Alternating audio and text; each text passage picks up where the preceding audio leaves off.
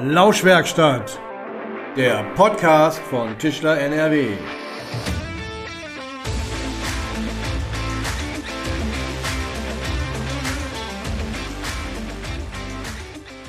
Hallo und herzlich willkommen in der Lauschwerkstatt. Mein Name ist Jens Südmeier und in dieser Folge geht es um ein Thema, ja, das angesichts von zunehmenden Wetterextremen wie Stürmen und Starkregen auf der einen und extremer Trockenheit auf der anderen Seite immer mehr an Brisanz gewinnt. Wir wollen heute mal einen etwas genaueren Blick werfen auf das Thema CO2-Emissionen und Klimaneutralität im Tischlerhandwerk. Ja, dass der bewusste und nachhaltige Umgang mit Ressourcen, der Einsatz von regenerativen Energien und auch die Reduzierung des Energieverbrauchs von zentraler Bedeutung für unsere Umwelt und das Klima sind, daran dürfte eigentlich kein Zweifel bestehen. Ein wichtiger Punkt ist dabei die Reduzierung von Treibhausgasen, allen voran natürlich CO2. Es gibt bereits einige Betriebe, die haben sich schon auf den Weg gemacht, ihren CO2-Ausstoß zu messen und auch zu reduzieren. Und wir als Verband schauen, wie wir die Innungsbetriebe in diesem Bereich auch noch weiter unterstützen können. Eine Möglichkeit ist dabei beispielsweise die Initiative Klimaschutz Holzindustrie, der sich aber auch Handwerksunternehmen anschließen können. Wie das in der Praxis funktioniert, zeigt ein besonderes Beispiel aus der Tischlerinnung Herford.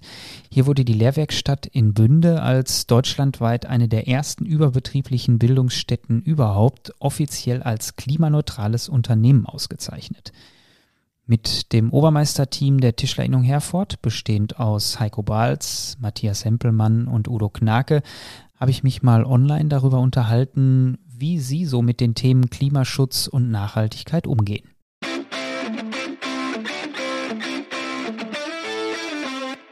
Hallo Heiko. Hallo in die Runde. Hallo Udo. Ja, hallo Jens. Gruß nach Dortmund. Hallo Matthias. Hallo Jens. Ja, vielen Dank erstmal, dass wir mit der Lauschwerkstatt einen Einblick in eure Lehrwerkstatt nehmen dürfen. Bevor wir aber zu unserem eigentlichen Thema kommen, vielleicht noch ein ganz kleiner Exkurs in Richtung Obermeisterteam. Das dürfte für den einen oder die andere vielleicht ein bisschen erläuterungsbedürftig sein. Normalerweise gibt es ja in Erinnerung einen Obermeister oder auch eine Obermeisterin und dann noch eine Stellvertreterposition. Bei euch in der Erinnerung Herford ist das ein klein bisschen anders. Seit ja, ungefähr zehn Jahren seid ihr als Trio an der Spitze der Innung. Wie kam es damals dazu und wie habt ihr die Aufgaben unter euch verteilt? Udo, willst du anfangen? Ja, da fange ich mal an. Also, wir haben damals den alten Vorstand äh, abgelöst, die also auch mehrere Jahrzehnte unsere Innung geleitet haben. Und wir hatten uns überlegt, dass wir das auf mehrere Schultern verteilen möchten Heiko als Ausbildungsmeister der Lehrwerkstatt äh, ist weiterhin für das Lehrlingswesen zuständig. Matthias für die Organisation innerhalb der Innung und äh, ich bin für die Öffentlichkeitsarbeit in unserem Trio zuständig. Für mich kam das ziemlich plötzlich, dass die beiden mich gefragt haben, ob ich bei dem Team mitmachen wollte vor zehn Jahren. Und dann bin ich auf meiner zweiten Innungsversammlung gleich zum Mitglied des Obermeisterteams gewählt worden, weil vorher war ich noch nie auf einer Innungsversammlung. Ja, und seitdem halten wir es miteinander aus und teilen die Aufgaben so, wie Udo das gerade beschrieben hat. Matthias, man nennt das auch kalte Akquise. ne? Genau. Und äh, tatsächlich, wie es gerade von Udo und von Matthias schon geäußert wurde, wir haben so unsere Bereiche, wo wir die Stärken einbringen können natürlich. Wir sind sehr gut verzahnt miteinander und dadurch auch viel schlagkräftiger. Ja, und das funktioniert auch ziemlich gut. Das sieht man, wenn man sich so auch die vergangenen Jahre anschaut. Da habt ihr so auch einiges auf die Beine gestellt. Ihr habt beispielsweise für die Nachwuchsgewinnung habt ihr eine Mitmachwerkstatt mit Miniaturmaschinen entwickelt oder auch einfach mal die größte Holzzwinge der Welt gebaut und die hängt ja heute noch an der Fassade der Lehrwerkstatt. In diesem Jahr habt ihr euch dann einem ja doch sehr dringlichen und sehr wichtigen Thema gewidmet, dem Klimaschutz. Und äh, mit der Initiative Klimaschutz Holzindustrie habt ihr für die Lehrwerkstatt zum einen mal eine CO2-Bilanz aufgestellt und seid dort jetzt auch klimaneutral unterwegs.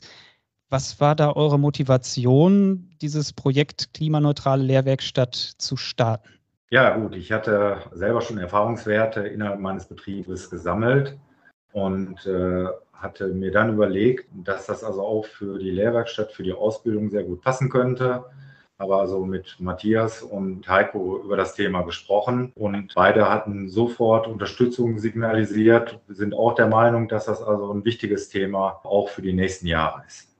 ich denke auch gerade CO2-Neutralität, der Umweltgedanke, der Aspekt, in den Medien hört man es immer wieder, nicht nur hören und ja, man muss mal überlegen, sondern machen. Einfach anfangen und mal den ersten Schritt wagen. Und äh, Udo hat sich da hervorragend eingebracht. Er, ich muss dazu sagen, er war auch Hauptinitiator dieser ganzen Geschichte. Mit seinen Erfahrungen konnte er da unglaublich gut punkten und konnte seine Erfahrungen mit einbringen in die Umsetzung für unsere Lehrwerkstatt. Und ja, dann sind wir es angegangen. Wir sind jetzt CO2-neutral. Der Hintergrund ist ja auch, dass Tischler generell ja versuchen, Produkte zu bauen, die sehr langlebig sind und dadurch schon CO2-neutraler sind als andere Produkte. Und deswegen war ich halt auch gleich dabei, ähm, weil ich mir da auch schon länger Gedanken zu mache an der Stelle. An dieser Stelle verlassen wir ganz kurz die Lehrwerkstatt und das Obermeisterteam in Herford und fragen mal ein bisschen genauer nach. Klimaneutrale Lehrwerkstatt bzw. klimaneutrales Unternehmen. Wie geht das eigentlich?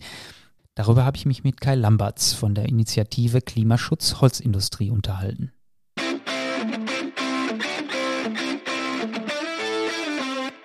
Ja, Herr Lamberts, herzlich willkommen in der Lauschwerkstatt. Hallo, ja, vielen Dank für die Einladung.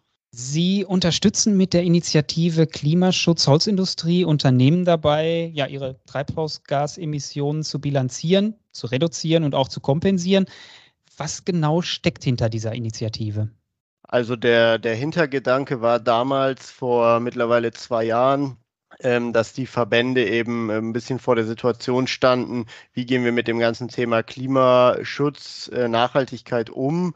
Und im Prinzip war dann der Auslöser für die Gründung der Initiative Klimaschutz Holzindustrie, ähm, dass man gesagt hat, wir wollen als Branche selber Wissen aufbauen. Äh, wir wollen nicht abhängig sein von externen Firmen oder Experten, sondern möchten quasi ein Kompetenzzentrum für Nachhaltigkeit direkt äh, für die Branche aufbauen und eben auch branchenspezifisches Wissen äh, dazugehörig äh, aufbauen und eben ein Team.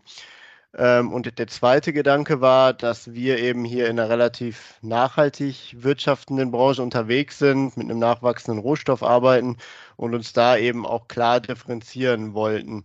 Das heißt, wenn es an das Thema Kommunikation geht, äh, Kommunikation äh, von Zertifikaten oder Zertifizierungen, dann wollten wir nicht in einen Topf geworfen werden mit der nachhaltigen Tankstelle oder der nachhaltigen Plastiktüte, sondern wollten klar sagen, wir haben hier unseren Branchenstandard und können uns eben als nachhaltige Branche ähm, da auch kommunizieren. Das waren so die, die Hintergedanken, da eben die Unternehmen branchenspezifisch zu, zu begleiten. Mhm. Ja, wie der Name schon sagt, sind Sie mit der Initiative für die Holz- und auch Möbelindustrie an den Start gegangen. Aber das Beispiel der Lehrwerkstatt in Herford und auch einiger Betriebe, die da jetzt schon mit eingestiegen sind, zeigt, dass es auch für das holzverarbeitende Handwerk umsetzbar ist, richtig? Ja, das ist richtig und auch gewollt. Äh, wir haben bewusst am Anfang bei der Gründung nicht bestimmte Branchensegmente festgelegt, für die das funktioniert oder die wir unterstützen und andere Branchensegmente eben nicht, sondern ganz klar gesagt, das gilt für alle äh, Unternehmen, die eben im Bereich Holz, im Bereich Möbel unterwegs sind. Und natürlich auch ganz wichtig, äh, dieses System, was wir äh, nutzen, die äh, Zertifizierung, die wir durchführen, Berechnungen, basieren alle auf anerkannten äh, Standards, Berechnungsmethodiken und so weiter. Die sind sowohl Großkonzerne als auch für kleine Betriebe anwendbar. Das ist extrem wichtig, gerade in dieser Branche, wo es ja sowohl auch größere als auch sehr kleine Betriebe gibt. Deswegen war das eine, eine bewusste Entscheidung, da auch alle mitzunehmen. Und auch kostentechnisch versuchen wir natürlich als Verbandsinitiative immer flexibel zu reagieren, dass eben auch ein klar, ganz, ganz kleiner Betrieb die Möglichkeit hat, äh, dort eben aktiv zu werden. Wenn eine Tischlerei sich jetzt mit Ihnen auf den Weg zur Klimaneutralität machen möchte, was muss sie dafür tun, beziehungsweise welche Möglichkeiten hat der Betrieb? Äh, also wir führen in der Regel erstmal äh, Informationsgespräche oder ein Informationsgespräch mit dem Unternehmen durch, informieren sie über die Prozesse, Kosten und so weiter. Und dann funktioniert das im Prinzip das System so, dass wir im ersten Schritt immer eine Datengrundlage schaffen in Form einer standardkonformen CO2-Bilanz. Das heißt, eine Klimaneutralität oder auch weiterführendes Engagement im Bereich Klima und Nachhaltigkeit funktioniert nicht ohne eine Datengrundlage. Man muss wissen, wo bestehen die Stellschrauben des Unternehmens, äh, wie kann sich das Unternehmen im Bereich Klimaschutz weiterentwickeln. Deswegen erstellen wir für Unternehmen jeder Größe im ersten Schritt erstmal diese standardkonforme CO2-Bilanz. Das heißt, das Unternehmen bekommt eine entsprechende äh, Datenerfassungsmaske zugeschickt und liefert uns die nötigen Unternehmensdaten, damit wir eben auswerten können, wie viel Emissionen im Unternehmen und in welchen Prozessen überhaupt entstehen. Und auf der Basis kann das Unternehmen dann eben schauen, welche Reduktionsmaßnahmen eingeleitet werden oder wie gegebenenfalls Emissionen äh, kompensiert werden, um die Klimaneutralität zu erreichen. Sie hatten das jetzt gerade schon gesagt, gibt eine Erfassungsmaske. Welche Faktoren bzw. welche, welche Dinge spielen da eine Rolle? Was muss ich da angeben? Ähm, es gibt das äh, international anerkannte Greenhouse Gas Protokoll. Das ist der Standard, nach dem man in der Regel Treibhausgase bilanziert. Und dort sind verschiedene Emissionskategorien vorgesehen, die sogenannten Scope 1, 2 und 3 Emissionen. Scope 1 Emissionen sind die Emissionen, die direkt im Unternehmen anfallen. Scope 2 sind die Emissionen, die durch den Einkauf von Energie entstehen. Und Scope 3 Emissionen sind die Emissionen der Wertschöpfungskette. Bei unserer Zertifizierung erfassen wir sowohl Scope 1, 2 und wichtige Scope 3 Emissionen. Die umfassen beispielsweise den Stromverbrauch, den Wärmeverbrauch, den Kraftstoffverbrauch, äh, Fernwärme, Klimaanlagen, Geschäftsreisen, Wasserverbrauch, Abfall. Das sind so die üblichen Kategorien, die wir dort abfragen. Äh, in der Regel ist es so, dass die meisten Daten in den Unternehmen schon vorliegen, sodass man eben so eine Treibhausgasbilanz problemlos und ohne großen Aufwand und auch ohne größere Kosten erstellen kann. Und deshalb ist der Einstieg in das Thema eigentlich relativ leicht. Wir erleben es allerdings häufiger, dass die Unternehmen den Aufwand für eine, so eine Bilanzierung deutlich überschätzen und es da so gewisse Einstiegsbarrieren gibt. Aber die Unternehmen, die dann den Startschuss mal gegeben haben und das durchgeführt haben, geben eigentlich meistens die Rückmeldung, dass der Prozess doch überraschend einfach ist. Ja, das ist ja durchaus die Frage, wie detailliert muss man denn solche Angaben denn dort überhaupt machen? Ich sage jetzt mal als Beispiel, werden ja auch die Wege der Mitarbeitenden zum Unternehmen und wieder nach Hause mit in die Bilanz einbezogen. Jetzt sagt der eine vielleicht, okay, im Winter kommt der eine Mitarbeiter immer mit dem Auto, im Sommer kommt er immer mit dem Fahrrad. Ist das wirklich so detailliert, dass man das so aufdröseln muss oder gibt es dann da auch irgendwelche Richtwerte, an denen man sich orientieren kann? Also es ist so, dass man vor allem in den ersten Bilanzierungen, die ersten Jahre, auf jeden Fall auch auf Schätzwerte zurückgreifen kann. Das heißt, man muss nicht jede Kleinigkeit, die dann auch am Ende nicht signifikant ist, bis ins kleinste Detail dort angeben, wie beispielsweise das Beispiel, was Sie genannt haben, mit dem im Sommer mit dem Fahrrad, im Winter mit dem Auto. Äh, da kann man Schätzwerte annehmen und die Bereiche, wo man eben bei der Bilanzierung merkt, die wirklich signifikant sind und einen großen Anteil der Gesamtemissionen ausmachen, da sollte man möglichst äh, gute Datengrundlagen äh, schaffen oder über die Jahre eben aufbauen. Das heißt, wenn man in der ersten Bilanzierung zum Beispiel bei den Geschäftsreisen mit Schätzwerten gearbeitet hat und merkt, uh, die Kategorie macht 10, 20 Prozent meiner Emissionen aus, dann sollte man auf jeden Fall in den Folgejahren da eine, eine gute Datengrundlage aufbauen. Wenn man allerdings merkt, das macht nur ein Prozent der Emissionen aus, dann kann man da auch zukünftig auf Schätzwerte zurückgreifen. Das ist dann immer so ein bisschen äh, eine Gefühlssache. Grundsätzlich äh, ist es natürlich ratsam, die Datengrundlagen über die Jahre zu verbessern, äh, aber Schätzwerte sind natürlich möglich, damit es sich eben nicht in diesem Klein-Klein verliert wenn ich, wenn man das jetzt so hört, ich kompensiere, dann kaufe ich mich ja im Grunde auch ein bisschen frei von dem, was ich dann eben an Treibhausgasen emitiere. Es geht aber schon darum, zunächst mal wirklich das, was ich an Emissionen habe, zu reduzieren und dann zu kompensieren, richtig? Genau, reduzieren sollte immer der erste Schritt sein. Und wir haben auch verschiedene Mechanismen bei uns in den Vergabegrundlagen, die eben genau dem Greenwashing des Freikaufens, sage ich mal, äh, entgegenstehen sollen. Wir sagen zum Beispiel, dass wir, wie gesagt, wichtige Scope-3-Kategorien mit erfassen, obwohl die gemäß Standard freiwillig sind. Wir verpflichten die Unternehmen auch Anstrengungen zu unternehmen, ihre Emissionen zu reduzieren von Jahr zu Jahr. Und damit wollen wir eben sicherstellen, dass die Unternehmen eben sich nicht einfach nur Jahr für Jahr freikaufen, sondern eben auch entsprechende Anstrengungen unternehmen, die Emissionen zu reduzieren. Aber das wird nicht so weit funktionieren, dass die Emissionen eines Unternehmens tatsächlich null betragen. Das ist aktuell technologisch noch nicht möglich. Deswegen bleibt am Ende immer eine gewisse äh, Anzahl an Emissionen übrig. Und da bietet sich eben dieser Emissionshandel an, der durchaus auch seine Daseinsberechtigung hat. Äh, weil man eben auf diese Weise die Möglichkeit nutzt, Kapital dorthin zu lenken, wo erneuerbare Energien, Aufforstung und so weiter äh, noch keine Priorität ist, wie zum Beispiel in Entwicklungs- und Schwellenländern. Da hat man dann eben jetzt diesen Mechanismus gesch geschaffen, dass eben in Entwicklungs- und Schwellenländern äh, durch erneuerbare Energien oder Aufforstungsprojekte Emissionen eingespart oder reduziert werden, die dann wiederum an äh, Organisationen, Unternehmen, Länder als Kompensation verkauft werden. Und dieses Vorgehen wurde jetzt in Glasgow bei der Klimakonferenz auch nochmal bestätigt, wird also auch weiterhin so gehandhabt. Und wir werben dafür, quasi nicht nur die, die negative Seite davon zu sehen, sondern auch, dass man so eben die Möglichkeit hat, große Kapitalmengen dorthin zu lenken, wo eben noch unzureichend in grüne Infrastruktur investiert wird.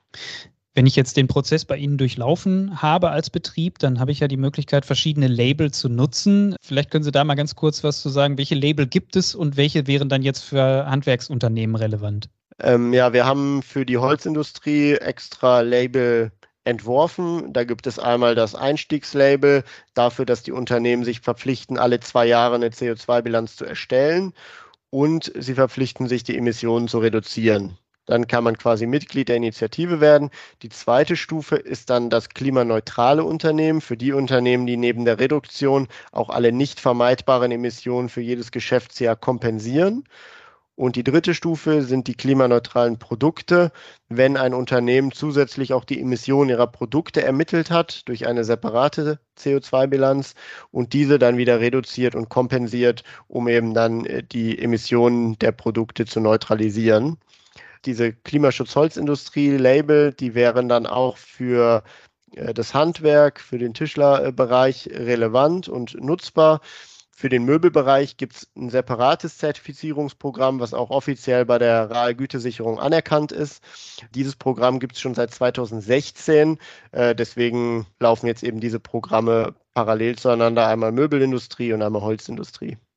Noch ist es ja so, dass es insbesondere für kleine Unternehmen oder kleinere Unternehmen keine Verpflichtung ist, so eine CO2-Bilanz zu erstellen oder gar klimaneutral zu sein. Wie schätzen Sie das ein? Wie wird sich das in den nächsten Jahren entwickeln, vielleicht auch verändern? Und ähm, warum kann es durchaus auch jetzt schon für kleinere Unternehmen vorteilhaft sein, sich auf den Weg zur Klimaneutralität zu begeben? Also wir erleben aktuell, dass die Regularien für Unternehmen deutlich angezogen werden, vor allem eben mit der Berichtspflicht für Nachhaltigkeitsberichte, die jetzt auf EU-Ebene kommt gegen Jahresende. Das heißt, demnächst müssen Unternehmen ab 250 Mitarbeitende jährlich einen EU-konformen Nachhaltigkeitsbericht vorlegen, der neben den Emissionen auch viele weitere ökologische und soziale Kennzahlen beinhaltet. Das ist ein großes Ding für Unternehmen. Ein riesiger, komplizierter Prozess, so einen Nachhaltigkeitsbericht umzusetzen. Und in diesem Zuge könnte es in Zukunft auch so sein, dass große Unternehmen Emissionen aus ihrer Wertschöpfungskette berichten müssen. Und da erwarten wir, dass diese neu berichtspflichtigen Unternehmen zukünftig auch auf ihre Zulieferer zugehen werden und die Zulieferer wiederum auf ihre Zulieferer. Das kennen wir aktuell bereits aus der Automobilindustrie. Und Hintergrund wird sein, dass eben die großen berichtspflichtigen Unternehmen aus ihrer Wertschöpfungskette Daten, Emissionsdaten anfragen, um ihre Nachhaltigkeitsberichte zu, erfüll, zu befüllen. Mhm. Und deshalb kann es durchaus sein, dass demnächst auch kleinere Betriebe entsprechende Daten liefern müssen. Und äh, andere Punkte sind natürlich, dass die Kunden immer sensibler werden in dem Bereich, sofern man den Endkundenkontakt hat. Und was wir immer häufiger hören, ist, dass die, die Unternehmensfinanzierung mehr und mehr von solchen Initiativen oder solchen, so einem Engagement abhängt, äh, dass sozusagen die Bank sagt, hier sind unsere ESG, Environment Social Governance äh, Kriterien. Und wenn man die eben nicht erfüllt, dann muss man eben mehr für seine Unternehmensfinanzierung bezahlen. Also es sind verschiedene Gründe, warum man da eben entsprechend aktiv werden sollte. Und ich denke, dass diese Konstellation mit einer Brancheninitiative in diesem Fall relativ gut ist, weil wir natürlich als, als Verband sozusagen immer sehr flexibel auch auf die Unternehmensanforderungen reagieren können. Wenn also ein sehr kleiner Betrieb nur begrenzte Möglichkeiten hat, äh, sein Nachhaltigkeitsengagement zu finanzieren, dann findet man als Verband da natürlich die entsprechende Lösung. Deswegen äh, unser Appell an alle äh, Branchenteilnehmer, zumindest sich mal entsprechend bei uns zu informieren. Ja, wenn ich mich mit Ihnen auf die Reise zur Klimaneutralität begebe, wenn ich mich der Initiative Klimaschutzholzindustrie anschließe, äh, was für Kosten kommen denn dann da für so eine Bilanzierung und auch Kompensation auf mich zu? Ähm, es gibt verschiedene Kostenrahmen, die sich an der Größe des Unternehmens orientieren. Ähm, wir haben für ganz, ganz große Betriebe, 500 bis 1000 und mehr Mitarbeitende, berechnen wir für die CO2-Bilanzierung um die 4500 Euro. Die Stufe darunter, also Unternehmen weniger als 500 Mitarbeitende, ähm, bezahlen dann 2500 Euro, weil der Aufwand dann natürlich auch deutlich geringer ist. Und für kleinere Betriebe, so unter 40 Mitarbeitende, immer flexibel natürlich, berechnen wir für die Bilanzierung 900 Euro, äh, beziehungsweise manchmal gibt es auch bestimmte Verbandsabmachungen äh, untereinander, sodass wir den Preis auch immer noch reduzieren können, äh, wenn sich mehrere Unternehmen anschließen. Und dann gibt es noch die Zertifizierungskosten für die Unternehmen, die sich dann tatsächlich für eine Zertifizierung entscheiden. Da berechnen wir für die ganz kleinen Betriebe pro Jahr 100 Euro und Einmalkosten von 250 Euro. Und für alle Unternehmen, die größer sind, einmalig 1900 Euro und jährlich 900 Euro. Ähm, dahinter steht eben auch, dass wir eine Vergabegrundlage aktualisieren müssen, die ganze Kommunikation dahinter, die Erstellung der Labels. Das ist eben der Hintergrund, warum es diese Zertifizierungskosten dazu noch gibt. Unternehmen, die klimaneutral werden möchten, müssen immer auch mit gewissen Kosten für die CO2-Zertifikate rechnen. Das ist ein Weltmarkt, auf den wir natürlich keinen Einfluss haben. Da liegen die Kosten aktuell so bei fünf bis zehn Euro pro Tonne CO2. Wunderbar, Herr Lamberts, danke für diese wirklich ausführlichen Informationen. Wenn Betriebe Fragen zu dem ganzen Prozedere haben, dann dürfen die sich wahrscheinlich auch gerne einfach bei Ihnen melden, denke ich. Ja, immer gerne. Gut, also Kontaktmöglichkeiten gibt es beispielsweise unter www.klimaschutzholzindustrie.de. Das Ganze werden wir dann aber auch auf unserer Seite der Lauschwerkstatt noch verlinken. Danke, Herr Lamberts. Vielen Dank für die Einladung.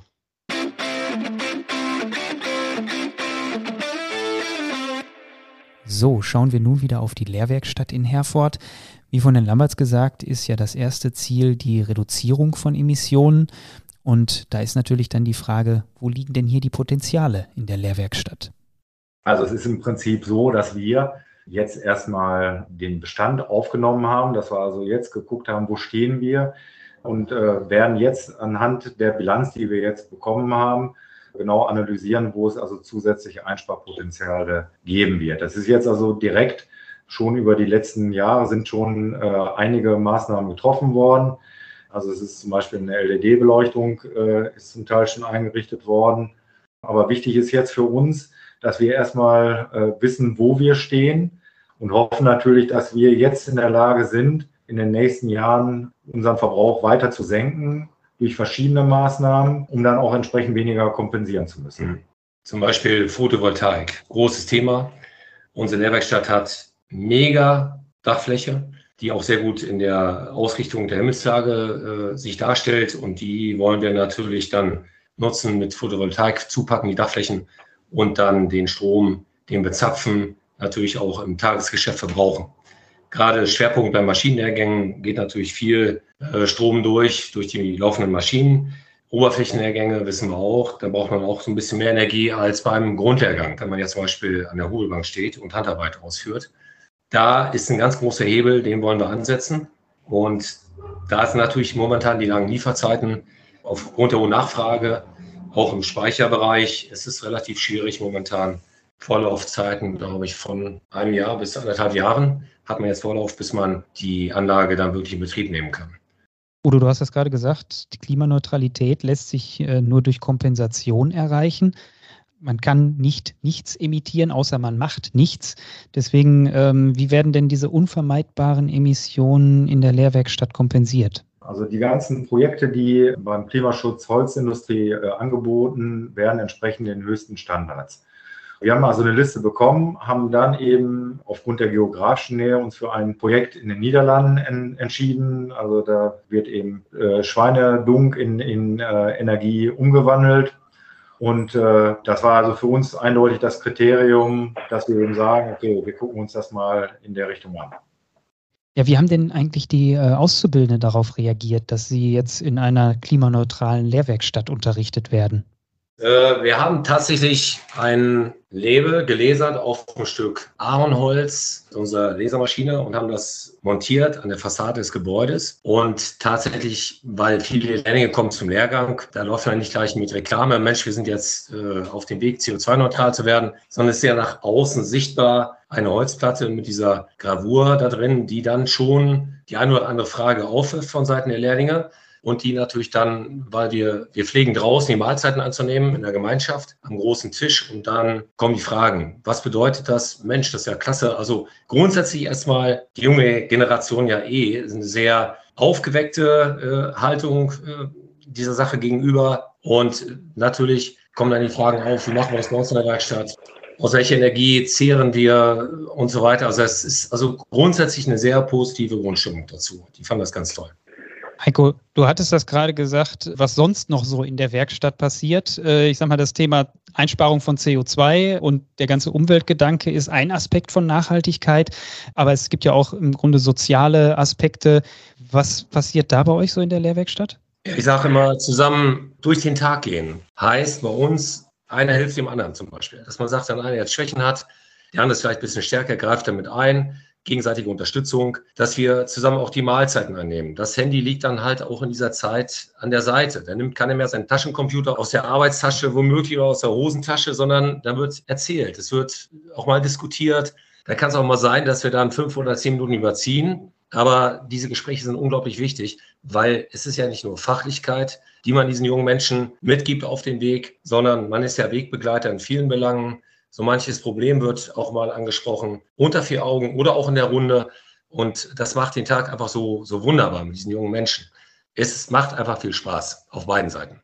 Matthias, du hattest das vorhin gesagt, das Tischlerhandwerk ist ja per se schon als ja relativ nachhaltiges äh, Handwerk aufgestellt, allein schon durch den Rohstoff, mit dem die Tischler zu tun haben.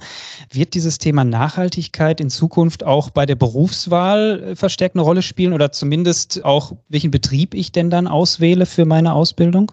Ob das jemals für Jugendliche äh, Interesse sein wird, da müsstest du, glaube ich, Leute fragen, die in dem Alter sind, wenn sie eine Ausbildung machen. Aber könnte sein, wenn es gar keine, wenn, wenn alle anderen Kriterien positiv sind und das vielleicht das letzte ist, wo man sich entscheiden muss, dass jemand sagt, okay, der ist klimaneutraler als der andere, alles andere ist gleich, dann gehe ich dahin und mache dort meine Ausbildung. Ich glaube, das ist zumindest eher ein, ähm, ein Punkt, der nicht der wichtigste sein wird. Also zurzeit jedenfalls noch nicht. Also ich habe da noch kein Feedback irgendwie zu. Mhm. Heiko, du hast viel äh, Kontakt ja auch zu den Lehrlingen. Äh, spielt das schon irgendwie eine Rolle oder merkt man da irgendwas, dass sich da was verändert? Ich glaube, da kann ich Matthias beipflichten. Momentan spielt das für die Jugendlichen noch keine Rolle.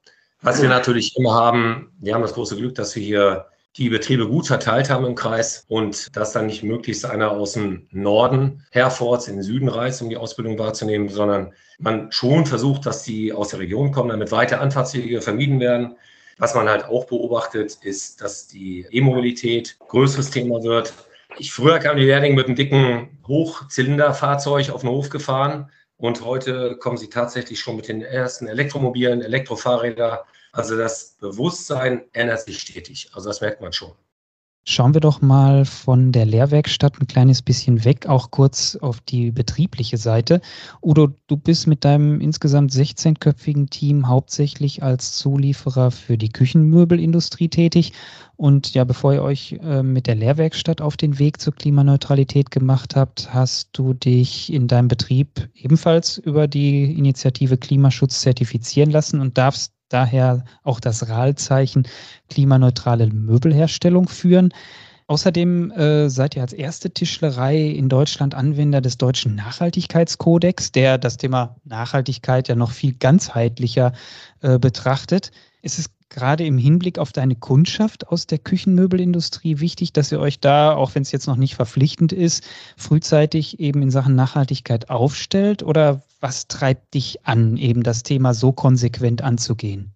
Ja, gut, also ich brenne für den Bereich Holz, aber ich brenne auch für, für den Bereich Nachhaltigkeit. Ich denke, das ist eines der wichtigen Themen in den nächsten Monaten. Wir haben ja selber schon mehrfach äh, festgestellt, dass eben durch Wetterkapriolen auch in unmittelbarer Nachbarschaft das Klimaproblem also auch deutlich äh, vorhanden ist. Und ich denke, unser Bestreben ist es also auch Vorreiter mit zu sein bei diesem Thema, dass wir also auch als kleinerer Betrieb andere Kollegen auch motivieren wollen, mitzumachen, weil die Zeit ist sicherlich, äh, es ist eher fünf nach zwölf als fünf vor zwölf. Und es geht jetzt eigentlich darum, dass wir also möglichst künftige größere Schäden eben versuchen zu vermeiden und zu verhindern. Und wie sieht es dann, also du bist jetzt ja hauptsächlich im, äh, als Zulieferer tätig. Wie sieht es da bei Privatkunden aus? Matthias, du bist viel im Möbel- und Innenausbau tätig. Gibt es da auch schon irgendwie Tendenzen? Wie erlebst du deine Kundschaft? Wird sowas, das Thema nachhaltige Produktion stärker nachgefragt? Also in meiner Kundschaft hat das bis jetzt noch nie jemand nachgefragt, ob wir in irgendeiner Art und Weise CO2-neutral produzieren ähm, oder dass das für ihn, für irgendein Produkt wichtig ist. Das ist eher so ähm, mein Einsatz, so wenig wie möglich ähm, Abfall zu produzieren, schon seit Ewigkeiten. Wahrscheinlich hängt das auch ein bisschen mit der Nähe zum Lipperland zusammen, weil das kostet ja auch alles Geld, dass man das sparen möchte, aber auch um, um dieses, dieses Müllproblem, was wir jeden Tag auf Baustellen sehen, in irgendeiner Art und Weise dem etwas Herr zu werden, indem wir Packdecken benutzen, indem wir Sachen benutzen, die wir wiederverwenden können, indem wir äh, Ökostrom benutzen in der Tischlerei und solche Sachen. Aber von Kunden direkt danach gefragt worden, nein, bin ich noch nicht. Aber es kann jetzt zum Beispiel äh, bei Industriekunden kann das jetzt über kurz oder lang schon ein Thema werden, dass eben auch Klimaneutralität, also auch ein Kriterium für Auftragsvergaben sein könnten. Es ist auch ganz spannend, sich mal ganzheitlich mit dem Thema äh, Nachhaltigkeit zu nähern. Wobei, ich sag mal, diesen DNK-Bericht, das ist ja dieser deutsche Nachhaltigkeitskodex, das ist schon natürlich für so einen Handwerksbetrieb teilweise auch, auch sehr theoretisch. Aber nichtsdestotrotz sind da auch ganz spannende Themen, weil eben die verschiedenen Punkte, die von der EU auch aufgestellt worden sind, da eben auch abgefragt werden und sich da dem Thema zu nähern. Das ist also auch für die Handwerker äh, nicht unwichtig. Jetzt ganz zum Schluss nochmal kurz auf das Thema Klimaneutralität zurück. Aus eurer Erfahrung heraus, wenn sich jetzt auch andere Betriebe vielleicht auf diesen Weg machen wollen, wie aufwendig ist das, so eine CO2-Bilanz zu erstellen? Wie muss ich mir das vorstellen? Und was könnt ihr Betrieben raten, die eben sich auf diesen Weg machen wollen? Ja gut, also äh, eine Bilanz aufzustellen, ist vom Aufwand her überschaubar. Wenn man also seine Buchhaltung, seine Zahlen im Griff hat, sollte das also schon äh, innerhalb kürzester Zeit zu realisieren sein. Das war sowohl bei uns im Betrieb der Fall, als auch bei der Lehrwerkstatt. Äh, das, das sind also so zehn bis zwölf Zahlen, die, die abgefragt werden, die man also bewerten muss. Schwieriger wird es dann natürlich, wenn man äh, auch anfangen möchte, die Produkte zertifizieren zu lassen. Weil dann geht es dann tatsächlich ins Eingemachte. Dann muss man also im Prinzip alles entlang der Wertschöpfungskette von der Beschaffung über die Produktion bis zum Verschicken muss man also alles genau beleuchten. Und das ist natürlich dann in der Tat eine, eine recht äh, aufwendige Geschichte. Die, die anderen Sachen, klimaneutraler Betrieb und so weiter, da hält sich also der Aufwand absolut in Grenzen.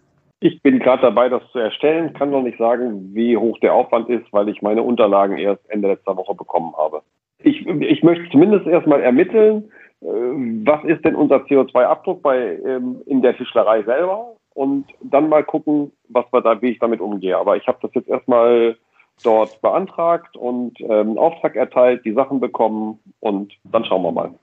Ja, Matthias, Udo, Heiko, danke für den kleinen Einblick in eure klimaneutrale Lehrwerkstatt. Ja, man darf gespannt sein, was die Innung Herford sich als nächstes ausdenkt. Ähm, ja, danke für das interessante Gespräch, den kleinen Einblick und äh, ja, weiterhin viel Erfolg sowohl in euren Betrieben als auch in der Lehrwerkstatt. Dankeschön. Danke. Ja, wir bedanken uns herzlich. Ja. Tschüss. Tschüss.